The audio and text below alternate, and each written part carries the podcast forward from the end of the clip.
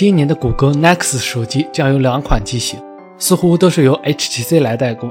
代号为 Selfish 的真机谍照首次现身，整机采用聚碳酸酯材质，背部三段式设计，摄像头和闪光灯在左上角位置，耳机接口在右上角顶部。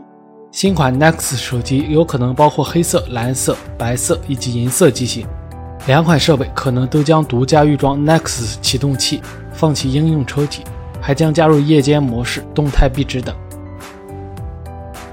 从目前曝光的消息来看，iPhone 7依然会延续4.7英寸、5.5英寸两个版本，其中5.5英寸将提供双摄像头，新增纯黑、海军蓝两种配色。海外媒体分享了玫瑰金版的 iPhone 7 Plus 真机谍照，真实性尚无法得到确认。消息还指出，iPhone 7 Plus 是苹果首款搭载 3GB 内存的设备，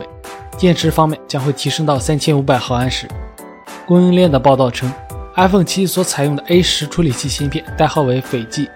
台积电是 A 十处理器芯片的独家供应商，使用了16纳米工艺制成。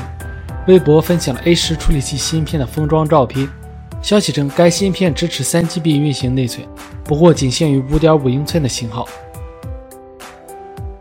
外媒曝光了特斯拉正在测试升级版的自动驾驶系统，在内部被称为 Autopilot 2.0，将加入更多的传感器。正面将设置三个摄像头和额外的雷达传感器，最主要的是实时监测车道的情况和拍摄备份数据。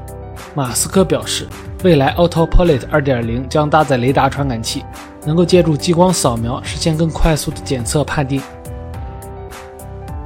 华为 Mate 9应该会在今年第四季度亮相，有网友曝光了疑似该机的工程机真机后壳图片，采用竖向双摄像头，与红米 Pro 类似。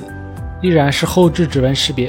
除闪光灯外，有可能会搭载激光对焦或心率检测功能。整体延续了之前 Mate 系列的三段式设计，采用上下塑料喷涂金属漆的设计。小米将会推出双曲面屏的手机，